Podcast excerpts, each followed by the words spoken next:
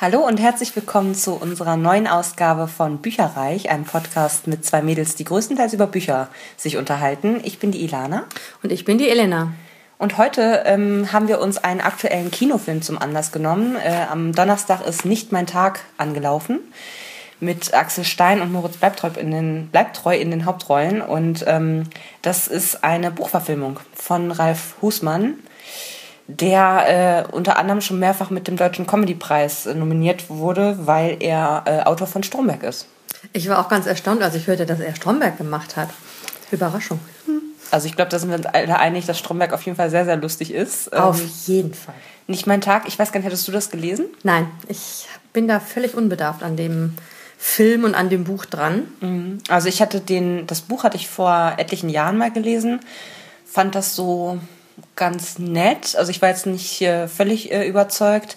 Einfach deswegen, weil ich das immer ein bisschen, ich persönlich interessiere mich jetzt nicht so ähm, für dieses, ich sag mal, ähm, dieses Schema F Männer, die irgendwie haben einen langweiligen Beruf und äh, sind irgendwie so, ich sag mal, böse und überspitzt äh, Loser und dann passiert irgendwie was und äh, das soll dann lustig sein. Da bin ich immer ein bisschen skeptisch.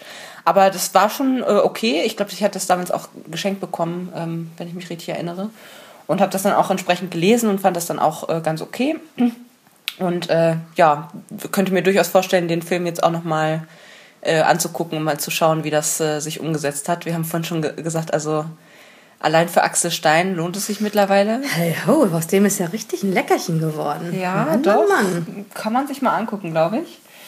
Ja, und ähm, da haben wir gedacht, wir reden mal über Bücher, die lustig sind. Ja. Die wir so mal gelesen haben. Wobei man auch dazu sagen muss, also es ist extrem subjektiv. Ähm, je nachdem, was man so für einen Humor hat oder in welcher Phase man es vielleicht auch gerade befindet, findet man das eine dann lustig und das andere dann nicht. Also alles, was für uns lustig ist, kann für andere Menschen ganz fürchterlich sein. Insofern äh, schreibt uns gerne, was ihr äh, sehr, sehr lustig fand als äh, Lektüre. Da würden wir uns sehr darüber freuen. Vielleicht können wir da auch den einen oder anderen Tipp mal wieder rausziehen. Ja, ihr könnt uns ja auch gerne mal Bücher empfehlen. Ja, sehr das wäre ja mal was ganz anderes.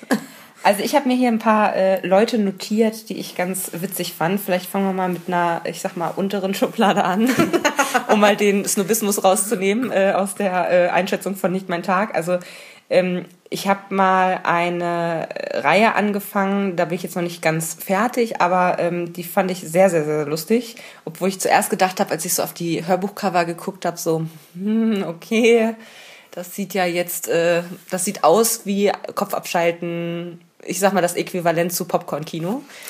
Ähm, und das ist Mary Janice Davison äh, mit ihrer Betsy-Reihe. Sehr, sehr lustig fand ich die, ehrlich gesagt. Äh, da geht es um eine Frau, die äh, zum Vampir wird und damit, also das könnte jetzt eine sehr schwere Kost sein, aber sie ist einfach, sie ist einfach eine Marke, kann man glaube ich so sagen. Sie ist sehr, sehr lustig und ähm, äh, alles, was sie da erlebt, das ist, sie kommentiert das auch immer so super sarkastisch. Das finde ich total geil. Und wunderbares Klischee, sie liebt Schuhe. Schuhe.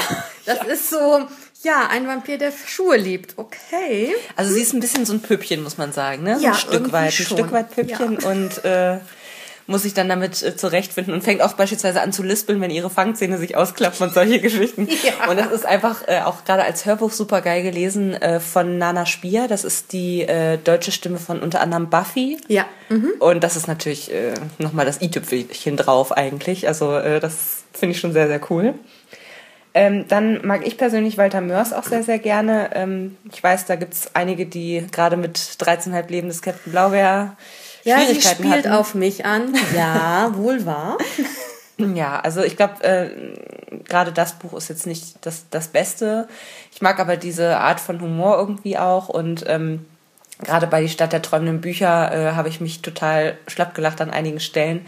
Wurde auch, ähm, also ich habe einige da in Papierform gelesen. Ich finde, das lohnt sich auch total, weil er da ganz viele Zeichnungen auch mit drin hat und das irgendwie sehr, sehr atmosphärisch ist. Und dann wiederum habe ich ähm, die Stadt der träumenden Bücher hatte ich von Dirk Bach vertont gelesen, der nun leider nicht mehr unter uns weilt, aber der, muss ich sagen, also ist für mich äh, in den Olymp des Hörbuchsprecherhimmels aufgestiegen, weil der einfach, der, der ist, der hat das super lustig vorgetragen und der hat vor allen Dingen auch wirklich, je nachdem, was für ein Charakter da jetzt gerade zu sehen war, ich meine, eine Stimme mit irgendwie, weiß ich nicht, 50 verschiedenen Charakteren, die da auftauchen. Und er hat wirklich es geschafft, jedem Einzelnen, der da auftaucht, eine ganz eigene Stimme zu geben, sodass man, bevor man eigentlich ähm, gewusst hat, um wen es sich handelt, wusste man es eigentlich schon, weil er das mit einer bestimmten Betonung und so weiter halt vorgetragen hat. Das fand ich schon sehr, sehr gut. Also die fand ich äh, durchaus sehr lustig. Ähm, was ich noch empfehlen kann, ist äh, ja Axel Hacke vielleicht äh, als nächstes. Und zwar ähm, ist das jemand, der hat äh, für die Süddeutsche Zeitung ganz lange geschrieben da auch schon sehr lustige Sachen und was wirklich ein Highlight ist, sind äh, seine Bücher über deutsche Verhörer, also Leute, die in irgendwelchen Liedtexten was ganz anderes hören, als da eigentlich gesungen wird. Ich glaube, da kann jeder von uns äh, ein Lied von singen. genau, und zwar äh, heißt das der weiße Neger Wumbaba. Warum heißt das so?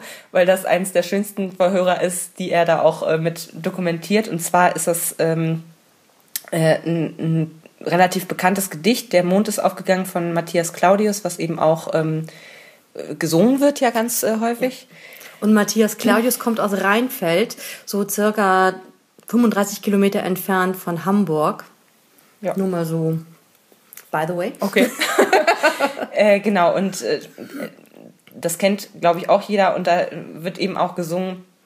Und aus den Wiesen steiget der weiße ne Nebel wunderbar. Und leider hat das dann jemand verstanden, dass da eben der weiße Neger Wumbaba aus den entsprechenden Wiesen steigt. Und das allein finde ich schon grandios. Und da sind auch noch solche Sachen drin wie Erdbeerschorsch, ne? Das war dann der Erzbischof und solche Sachen. Also so richtig, richtig witzige Sachen. Und ich habe das einmal an einem, das sind auch ganz dünne Bändchen, glaube ich, die diese Verhörer dokumentieren. Ich glaube, drei oder so sind das insgesamt. Und äh, ich, irgendwann habe ich mal das meinem Schwager zu Weihnachten geschenkt und saß dann später selber dran und habe mir das durchgelesen und habe wirklich, man hat nur noch ge gelacht. Es war super geil. Also das ist sehr, sehr lustig. Und ähm, was ich auch ist eine ganze Weile her, dass ich das mal gelesen habe, ähm, fand ich aber auch sehr cool, ähm, ist von dem guten Christopher Moore, die Bibel nach Biff. Und man versteht eigentlich, worum es geht, wenn man den Untertitel gelesen hat. Und zwar heißt er Die wilden Jugendjahre von Jesus, erzählt von seinem besten Freund. das fand ich auch, also eins der witzigsten Bücher, was ich je gelesen habe. Äh, sehr empfehlenswert. Und äh, ansonsten, was finde ich noch so ganz gut?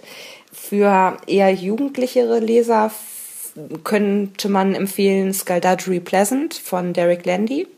Das ist auch nochmal so ein bisschen was Fantasy-mäßiges, ähm, wo ein Mädchen mitkriegt, dass sie besondere Fähigkeiten hat und ähm, ihr Onkel stirbt und der war ganz äh, stark in der ähm, ja, okkulten und eben dieser Fantasy-Szene quasi mit drin und äh, sie bekommt dann Besuch von Scaldadry Pleasant, der ein Skelett ist.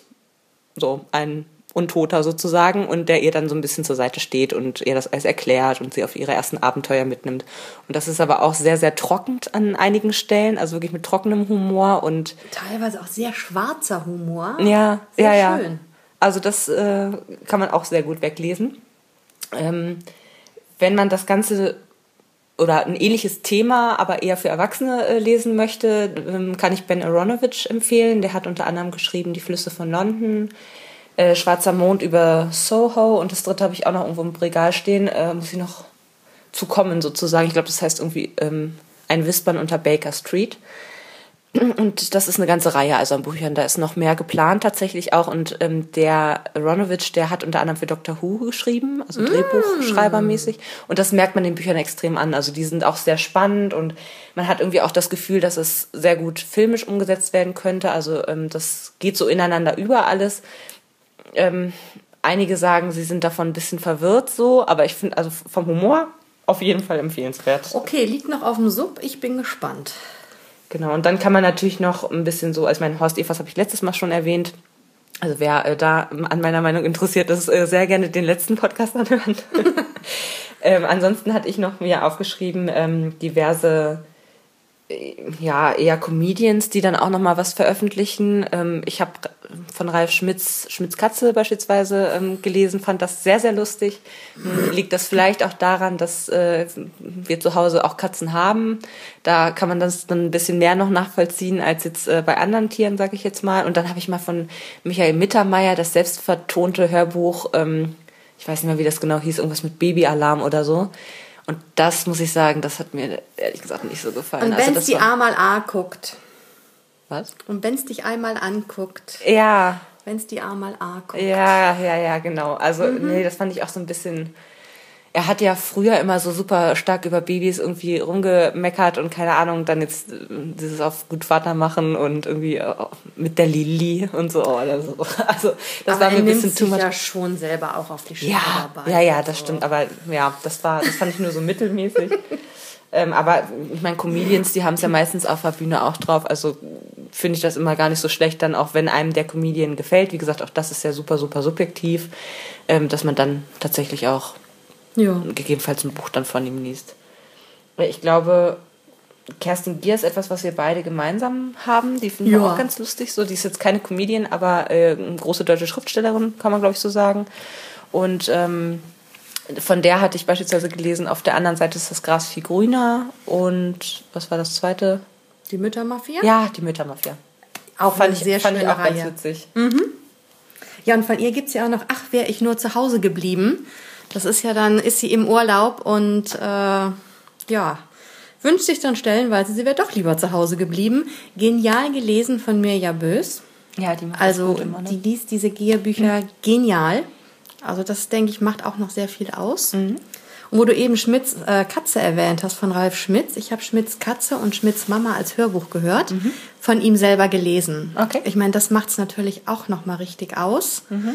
weil er ist ja dann doch ein bisschen hektischer manchmal unterwegs und dann genial und man sitzt wirklich da und ja, es ist peinlich in den Öffentlichen, muss ich leider wieder betonen, äh, wenn man da sitzt und die Tränen laufen einem schon vor lauter Lachen runter und man man wird schon schief angeguckt, macht Laune.